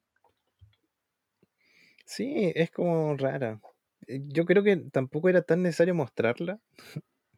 No sé, yo creo que la película hace eso, trata de mostrarte cosas que no viste en la primera, como mostrarte todo eso que no viste, te lo explica. Lo que te decía yo con Boba Fett. no era necesario que me digan cómo salió, pues ya salió, listo. ¿cachai? Que lo dejen a la imaginación, cómo sobrevivió. Y acá lo mismo, en, en la película original hay una persona ahí que está, se suicidó, y está, qué sé yo, y acá te muestran por qué se suicidó. Hay un hacha en una pared, cuando van a ver el, el ¿cómo se llama? El lugar, ahí te muestran por qué el hacha está en la pared, ¿cachai? No sé, como cosas así. Eso lo encontré súper débil, eh, lo del hacha, porque fue como, Mm. acuérdense que en un momento hay un hacha en una pared. Ah, ya, ok, coloqué una escena donde queda un hacha en una pared. Sí, y, y lo otro que, que también me parece malo es que los efectos son digitales. los monstruos que aparecen en el 90% son digitales. Y se nota, se nota mucho. ¿Te has dado cuenta, cierto? Sí, yo. Pero ahí hay una historia, no sé si tú después buscaste ahí con, con detalle, de que originalmente sí habían pagado a una compañía para hacer los efectos físicos, y los efectos físicos prácticos están. Los monstruos están. No, ¿Lo, lo, busca- ¿lo encontraste eso, no? no, no. No, no, sí, hay una compañía, no recuerdo el nombre, eh, que en preproducción eh, hizo los diseños. Así como le dijeron, oye, ¿qué tan? Hazme estas cosas. Y lo hicieron. Y por ejemplo, la, la bestia, la más importante que aparece en la del 2011, que es este cuerpo que está formado por dos cadáveres, está. Está práctico. Se mueve práctico. Y al parecer lo que pasó es que si bien estaba visualmente bien hecho, eh, físicamente no podía hacer lo que la película requería que hiciera. O costaba mucho que hiciera lo que, los movimientos, porque hay una secuencia, en la última parte de la película se transforma en una película de acción, básicamente, donde pelean con, el, con la cosa. Eh, y al parecer, claro, ahí ya fallaba la- los efectos prácticos. No, no podía hacerlo o no podía hacerlo a la velocidad y a la seguridad de lo que ellos requerían. Entonces le dijeron, ya sabes que no, no vamos por, el, por los efectos digitales, que yo estoy de acuerdo contigo que cambia totalmente la sensación de lo que estás viendo realmente. Sí, y ¿sabes qué? La, la película eh, empieza donde, no sé cómo se llaman estos vehículos que tienen en la Antártida, pero tienen un nombre. Van a ver un algo. ¿Cómo es? Están, están andando simplemente, parece que caen en una grieta, ¿cierto? Y en esa grieta se ve la nave. Y ahí empieza la película, ¿cierto? Descubren la nave, lo que hay, qué sé yo. Y yo me acordé que hace mucho tiempo, como en el 2000 y algo, hubo un accidente igual en la Antártida. y que salió en el diario, me acuerdo, en Argentina. Que igual cayó una, un mismo de esos vehículos en una grieta en la Antártida y murieron las personas, lamentablemente. Después se supo que, que habían salido a buscar, no sé, un, algo de, no sé, unos, unos no productos como abastecimiento y lo perdieron, después tuvieron que ir de vuelta y, bueno, y gente procesada y todo. Pero me acordé y fui a buscar y efectivamente pasó antes de que hicieran la película, fue el 2005. ¿Se habrán inspirado en eso? Para esa parte de la película. ¿Tú planteas que ahí fue la, la inspiración? Sí, dijeron, ah, hagamos esto, uh, qué bueno, hagamos la cosa. Bueno, la, la del, la del 2011, eh, ahora no la, no- la encuentro mala. ¿eh? Simplemente creo que, que estás viendo algo que ya has visto otras veces. eh, en contraparte de, de la original del 82, que han pasado eh, 30 años, ¿no? 40 años. Oh, Dios. ¿Qué edad tienes, Doña Yota? Así es más fácil. Yo tengo Yota, 39. ya, ok. Este tiene año cumplo 39 40. años. la película tiene 39 años, llegando a 40, y se sostiene súper bien. Y la del 2011 ha sido eh, básicamente olvidada, ¿no? Porque no tiene nada que la destaque. Y creo que tiene que ver con eso, creo que tiene que ver con, con tuvieron más recursos, creo que tuvo, tenían que, seguramente metieron más manos eh, la empresa, ¿no? La, industria, y le dijeron, oye, ¿sabes qué? Eh, aquí no pueden ser puros hombres, tiene que haber mujeres. Cuando colocaste mujer, alguien le tiene que haber dicho, acuérdate que si hay, tenemos una protagonista joven y atractiva, tiene que haber una pequeña historia ahí de, de unos ojitos, unos romances. Entonces empiezan a rellenar la, la, película con cosas que la hacen menos efectiva, yo creo. Sí, encima hasta hacen el chiste de, cuando, porque ya sucede esto, descubren algo y van a buscar a la protagonista femenina al continente, le dicen, encontramos tal cosa, no te podemos decir lo que es, eh, tienes que venir y somos puros hombres y hay mucho alcohol. ¿Vienes? Claro. y la otra dice, obvio que sí, le dice. Incluso hay, un, hay, como un villano que es como el típico villano eh, corporativo. Machista, corporativo, es como que otra vez el típico personaje. Sí, y, y hay otra protagonista mujer que ya estaba en la base, y por eso te digo la diferencia. Porque la primera desconfianza de la película es una mujer diciéndole a la otra, yo lo vi a él. Porque hay, hay, una escena de, hay sangre en un momento de, la película y después van a ver y no hay sangre. Y entonces la, la, que estaba en la base le dice a la nueva, le dice, oye, pero yo vi a tal saliendo de ahí antes de que hubiera sangre.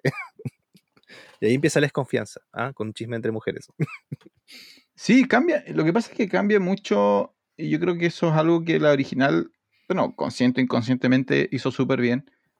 Tú no sabes realmente quiénes son... No, la primera película no parte con 20 minutos hablándote de cuáles son los simpáticos, cuáles son los pesados, cuáles son los corporativos, sino que por la fecha en la cual la vimos, sabemos que Corrosel, bueno, es Corrosel, pero si tú fuiste al cine en 1982, seguramente no tienes idea quiénes son muchos estos actores, seguramente conoces más a los mayores, a los actores que en ese momento tenían sobre 50, y no sabes quién es tu héroe, eh, y no sabes cómo se va a resolver, quiénes son los malos, quiénes son los buenos. La del 2011, al tiro es como, mira, este chico es simpático, este es como el heroico, este es como el desconfiado, este es como el corporativo, y esta es la mujer pobrecita víctima y esta es la mujer empoderada. Eh, ¿Quién crees que va a sobrevivir al final? Claro. Y entonces como, ah, ya, bueno. Eh, y eso, ahora, yo creo que eh, se me hizo, con, a medida que avanzaba la película, se me hizo innecesaria. Era como, ¿para qué, qué querían contar con esta película? Claro, entonces, la, la, base de lo que hacía buena la otra película, bueno, los efectos especiales ya hablamos, y el tema de la desconfianza. Acá yo por lo que me acuerdo, salvo un par de escenas o par de personajes, tú más o menos sabes quién es, quién es la cosa. Vas sabiendo casi siempre. Encima está como esa prueba de que tienen algo metálico y la cosa no lo puede replicar. Que en la película, en la primera película, lo único que hicieron fue mostrar que uno tenía lentes y cuando se transformó los lentes quedaron pegados en el piso porque eran metálicos. O, la ropa, ¿este? Acá, no sé, tienes que mostrar algo y, y en uno de esos dicen, ah, encuentran como unos unos clavos, como una prótesis de pierna algo así. Como lo que te ponen cuando te quiebras por dentro de la pierna. Sí, eso, eso fue inteligente. En la de 2011, claro, sí. no, no, usan los mismos trucos para descubrir quién es el, la cosa, porque claro, hubiera sido muy, eso hubiera sido muy flojo en términos de guion. Así sí. como, no, van, van, a hacer el mismo truco de la sangre. No, usan este tema de que la cosa no puede replicar cosas metálicas. Mm. Entonces todo lo que tú tengas en tu cuerpo, que era como esa, como un reemplazo de cadera casi que tenía ah, un, sí. un, personaje. Sí, que es ¿dónde o... se lo hizo? ¿Dónde se lo hizo? ¿No, ¿Dónde se lo hizo? Se fue a operar a Argentina. lo hizo. ¿Sale? Sí, dice que se fue. Ah, no me acordaba de eso. Bueno, de que tú ahí, cada vez que nombran Argentina, tú colocas un pot ahí, anotas. Eh, pero, de, no, de nuevo, nunca actúan, yo no siento que actúen como lo que se supone que son, que es este grupo de científicos altamente capacitados, así como eh, son tipos que llevan viviendo en una base entre, teóricamente autosustentable durante semanas. Es como de, deberían estar acostumbrados a resolver problemas. Y en realidad la que viene a resolver todos los problemas es la norteamericana, joven, mujer de afuera. Y es como, ok, así como... Sí, en un momento ella los... Parece que lo dicen que ella queda como líder de la base. Parece que espe específicamente alguien dice, oye, ahora ella es la líder. Eso es súper raro, po. es súper raro, no porque sea mujer, sino porque es una persona que viene de afuera. po. Ellos supuestamente están en una base donde tienen gente que son líderes. po. Claro, que funcionaba súper bien en la primera. En la primera era como todos se sienten capaces, excepto. Ah, esto- te tengo que contar ahí un, un- un- un tema interesante que maneja la primera también. Pero como todos se sienten líderes, como todos son fuertes, obviamente la desconfianza viene de ahí un poco también. Así como eh, no están acostumbrados a ponerse en jaque y esta situación los obliga a desconfiar. En la segunda, claramente hay jerarquías desde el comienzo y eso Sí. quita un poco. Lo que te iba a contar que me acabo de acordar, que fue genial, pero de nuevo, le voy a dar, le voy a dar mérito a Carpenter, pero no lo investigué, así que esta es una interpretación mía.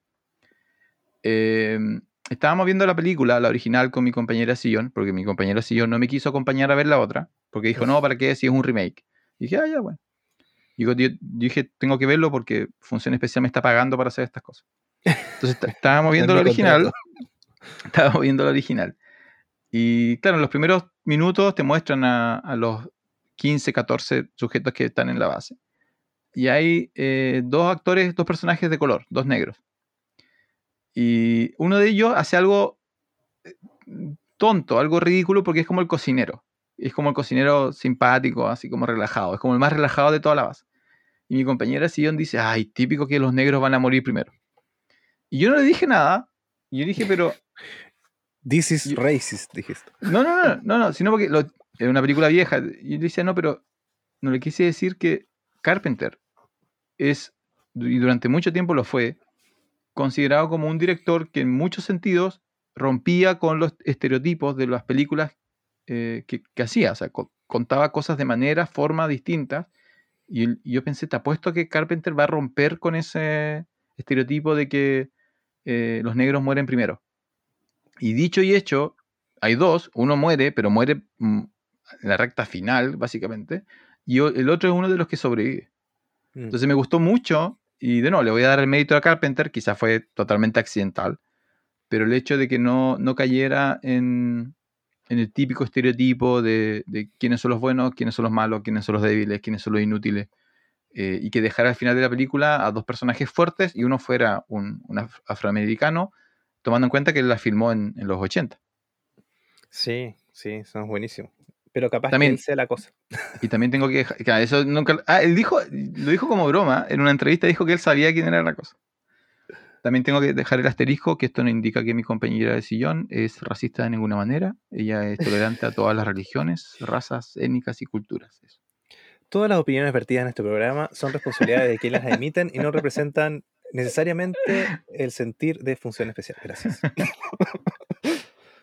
Así que eso, Francisco. Mira, no hay mucho más que hablar de la película, más que, ya lo dije, Argentina. Pero eh, esto, en H- la vi en HBO Max, esta película la semana, a mediados de la semana pasada. ¿La, la del 11 o la otra? La del 2011 está en HBO. Max, la vi ahí y hay un problema con los subtítulos terrible. Primero, la película solamente está disponible en español y en inglés, en ningún otro idioma más. Yo no sé si HBO lo filtra todavía, eso no lo, no lo he visto bien. Pero los subtítulos solamente en español está en closed caption. Entenderás que es malísimo porque... Ah, Es y el- lo otro. eh, es cuando cae algo al piso y aparece la palabra cayó un lápiz al piso. No, es audio descriptivo. Closed Ah, caption es que el software ve la película y te crea los subtítulos. ¿Cachai? Ah, ya, ya. Y, y lo otro es que hay televisores, por ejemplo, que tú colocas CC, Closed Caption, y estés viendo el programa que veas, te genera subtítulos automáticos. Ese es clo- Closed Caption. Y el, lo otro es que todos los diálogos en noruego no tenían traducción. Ah, pero lo ves en inglés, por ejemplo, lo es ves en inglés con subtítulo en español, no tenían la traducción, estaba malísimo. Malísimo. Así que eso. Mal, mal HBO Max. Eso quería decir. No, sí, en esta película es importante, si hay conversaciones como... Hay muchas. En la primera, por eso te decía, en la primera, en la, en la del, o sea, en la del 82, eh, hay un solo un parlamento en. ¿Se dice parlamento? hay solo un diálogo en el principio donde sale el noruego diciendo, no es un perro, es una cosa. Y está bien que no tenga traducción porque te confunde a ti mismo y es bueno, ¿cachai? pero después no hay más diálogos en noruego, entonces está bien. Eh, pero eso con la de 2011 y otras cosas que me olvidé. No hay más que hablar de la de 2011, ¿cierto? ¿Algo No, más que no, decir? eh, no aporta nada a la saga. el final igual es un final donde... Dos cosas del final.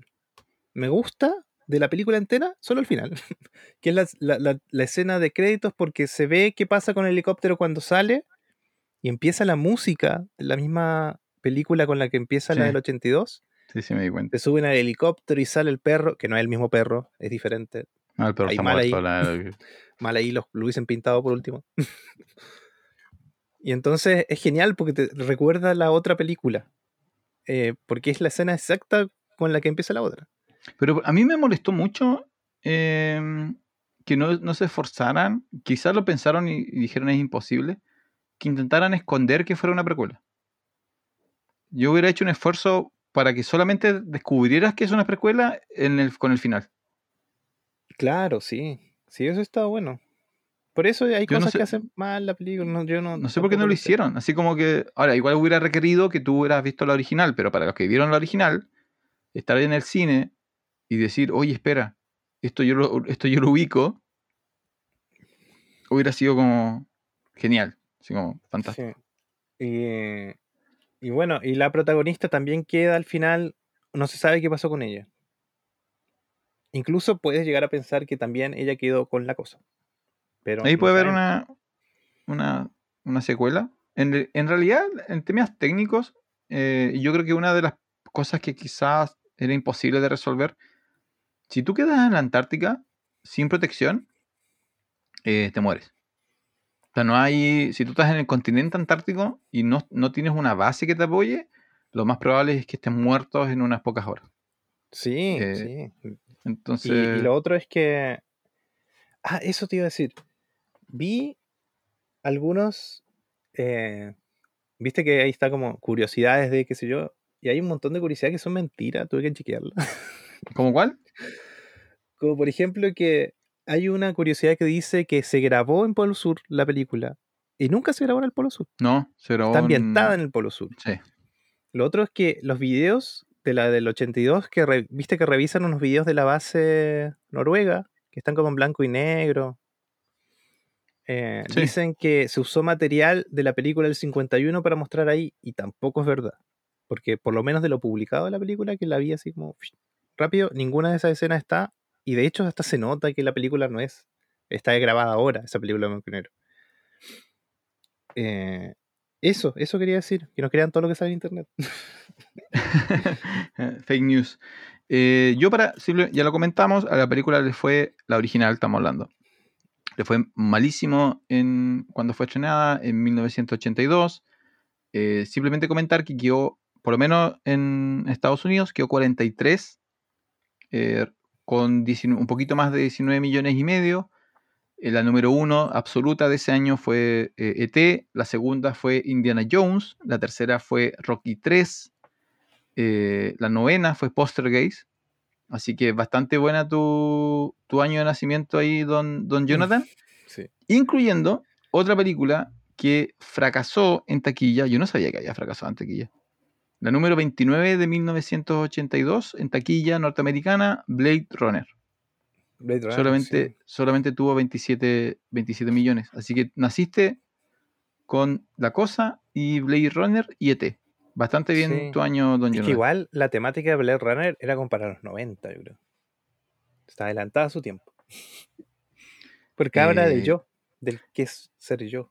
Sí, yo ahí hay, hay una hay una interpretación que yo no, no- como no somos norteamericanos no, la puedo verificar, pero había una un tipo un artículo que planteaba que en los inicios de los 80 la cultura norteamericana todavía era una cultura como somos los mejores, todo está bien, somos maravillosos, el mundo es un arco iris.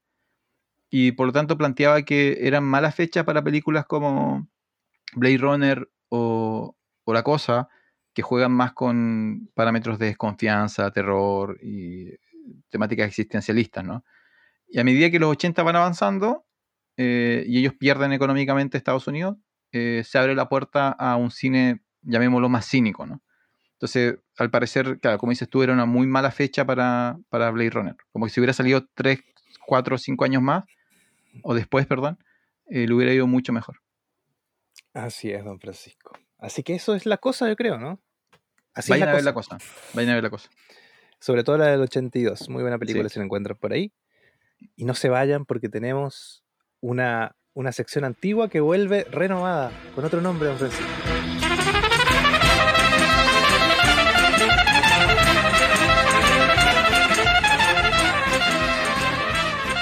Antes se llamaba La Bolsa, pero hemos crecido y ahora se llama El Videoclub. ¡Eh! Esta sección donde traemos recomendaciones. Así que, don que- Francisco, si Hay que explicar, hay que explicar lo que es un videoclub. Ah, sí, hay que explicarlo, ¿no? Nuestra- nuestros demográficos dicen que la gente que nos escucha sabe lo que es un videoclub. Ah, ya, perfecto, perfecto. ¿Cómo se llamaba el videoclub cercano? ¿Tenías un videoclub cercano a, a tu hogar, no? No me acuerdo cómo se llamaba. Yo vivía en Río Grande cuando iba al videoclub. No me acuerdo. Pero sí puedo contar una anécdota que una vez arrendé una película pensando que era anime y era algo mucho más fuerte que anime. y yo tenía 12 años. Y cambió la vida, cambió la vida. hentai. Ah, Encima pero la puse. Era hentai ¿Ya? y la, pu- la puse así como. Estaba toda mi familia. Había unos tíos que habían ido de Punta Arena. Estaba, yo estaba en Río Grande. Y niños y todo de mi edad. Y puse la película y de repente. ¡pua! hentai.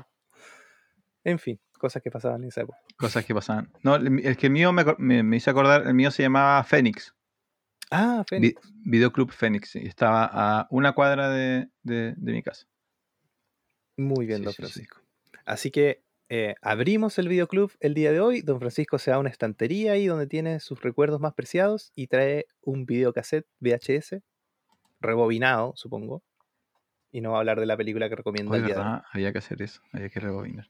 Mira, esto, eh, porque la idea, las recomendaciones más, más contemporáneas la, la dejamos para los envíos que hace Función Especial, estamos los, los viernes en este momento, dependiendo cuando nos escuchen. Y navegando el otro día por, por Netflix, encontré esta que mm, tengo la duda de realmente cuán, cuán conocida es, cuál, fue, cuál ha sido su legado cinematográfico. Se llama Sleepers. Es un, un drama. Eh, y, y mi duda es cómo ha quedado en el tiempo, porque, mira, este es su, su- su elenco. Robert De Niro, Dustin Hoffman, Brad Pitt, Kevin Bacon. Y alguien más que ha ido desapareciendo que se llama Jason Patrick. Y no sé si tú viste alguna vez esta película. Es una película sobre un grupo de eh, niños problemáticos, problemáticos para los años no- 80, 90 de, de, no, 70 por ahí, de Estados Unidos, estos niños que de cierto hacen bromas pesadas y cosas así, eh, que terminan en un centro de detención juvenil donde son eh, abusados Mm. físicamente y sexualmente. Y luego la película hace un salto donde un, un grupo de ellos, un par de ellos, encuentran en la calle a uno de estos tipos que abusaba de ellos, lo asesinan y la película se trata sobre el juicio. Sobre el juicio donde eh, se toca todo este tema de por qué lo asesinaron y qué es lo que ocultan estos sistemas de, entre comillas, de, de cuidado, detención o reeducación de jóvenes en Estados Unidos. Y tiene un tremendo elenco y las temáticas son súper duras. Es un drama bastante, bastante potente. Igual la película es de 1996, por lo tanto hay ciertas temáticas a las cuales no, no llegan, pero para ese periodo eso es bastante, bastante duro. Me recordó un poco a, a lo que podría ser en otra temática, en otra línea, algo como Filadelfia, ¿no? Mm. como una temática social tratada a través de un, de un caso judicial, pero con un tremendo elenco. Y la razón por la cual la quiero mencionar es porque está en, en- en Netflix. Así que un- una película que quizás está un poco perdida, pero tiene a Robert De Niro, tiene a Dustin Hoffman, Kevin Bacon, bastante joven Bacon, y un muy joven Brad Pitt, eh, sobre la historia de un grupo de jóvenes en los sistemas eh, sociales de Estados Unidos. Muy bien, don Francisco. Buena recomendación. Yo creo que no la vi. Creo que Si no la ve- vi. te aseguro que si ves el póster de Sleepers, la, la- la vas a reconocer. Quizás no la has visto, pero la vas a reconocer. Sí, sí, sí. Gran elenco. Hay que ir a verla. Una Ya, película y de ahora, juicio, puede- ahora pueden, saltarse, pueden saltarse los próximos cinco minutos de la recomendación. no es necesario que se queden. Yo, voy- yo voy a escuchar a Don Jonathan, pero ustedes pueden, pueden retirarse a su hogar. Ya, don Francisco, yo voy a sacar mi VHS que lo tengo aquí, aquí, aquí. Capaz que no es un VHS y es un DVD, yo creo, porque Sí, es del lo- 2011. 2011. Del 2011 se llama In Time o El precio del mañana. Que tremendo spoiler el, el título. Eh, ¿De qué se trata In Time? es el año 2100 y algo, no me acuerdo bien exactamente, 2150 por ahí, en el futuro, un futuro distópico, donde de alguna forma la humanidad ha llegado, o el sector de la humanidad que nos muestran, a, a ¿cómo se llama? Se ha vuelto la, la moneda de cambio el tiempo, el tiempo que uno tiene. De alguna forma las personas pueden vivir prácticamente para siempre, siempre y cuando tengan tiempo en su monedero. y el tiempo es la moneda de cambio para todo. La película tiene una premisa muy buena y por eso me gusta mucho. Don Francisco la odia porque la ejecución no es tan buena, pero yo aún así la defiendo. Eh, dirigida por Andrew Nichol, que dirigió El Señor de la Guerra, una película que hablamos de Nicolas Cage la otra vez. Eh, también fue guionista de Truman Show, para que vean el nivel de Andrew Nichol, que está dirigiendo. Y en el cast está Amanda Seyfried, que la vimos en Mank, parece. Justin Timberlake, eh, Cillian Murphy y Olivia Wilde. Em, ¿De qué se trata entonces la película? Hay unos personajes que descubren, eh, bueno, pasan otras cosas, pero descubren que hay dentro de las personas ricas eh, alguien que tiene el secreto para poder tener vida ilimitada, horas ilimitadas, por lo tanto, moneda ilimitada. Em, así que eso, si pueden ir a verla, una premisa muy muy buena, In Time del 2011 y está en Netflix. Hasta ahí llega. ¿No? ¿Está en Netflix? Está en Netflix. sí. La premisa es lo único bueno de la película. No, pero está bien, el mundo distópico, me gustan los autos y todo. Está muy bien. Es como. Es. Para volver un poco a lo que hablamos sobre el podcast, para mí, para mí, es una película que no logra totalmente comprender eh, el tono que tenía que haber desarrollado. Yo creo que si, la, si, si hicieran un remake, es muy cercano a eh, Black Mirror, por ejemplo. Es una idea que quedaría excelente en Black Mirror, pero justo, claro, eh, 2011 y el cast, los dos protagonistas son en ese momento dos de los actores más atractivos y populares, eh, como es, eh, hoy se me olvidó el nombre, Justin Timberlake y. Amanda, Amanda Seyfried. Yo creo que eso confundió un poco a, a los que la produjeron, así como, oye, hay que sacarle más provecho, son súper atractivos y lindos los protagonistas. Me hubiera gustado más que hubiera sido más, más distópica, ¿no? Porque el tema es súper grave, la premisa es súper buena, es como tienes un relojito en tu brazo, ¿cierto? Sí, Y si el relojito dice- llega a cero, mueres. Eh, y claro, te y la diferencia es que las clases sociales altas tienen mucho más tiempo, por lo tanto más plata, y las clases sociales bajas viven el día a día, tienen que trabajar todo el día para solamente vivir el día. para vivir otro día donde van a tener Claro. que hacer exactamente lo mismo. Entonces la idea es súper buena, pero, Sí. pero, la ejecución a mi gusto no lo suficiente. Pero bueno, no, no voy a decir más. Voy a dejar de golpear a Don Jordan en el piso. In Time del 2011 en Netflix también.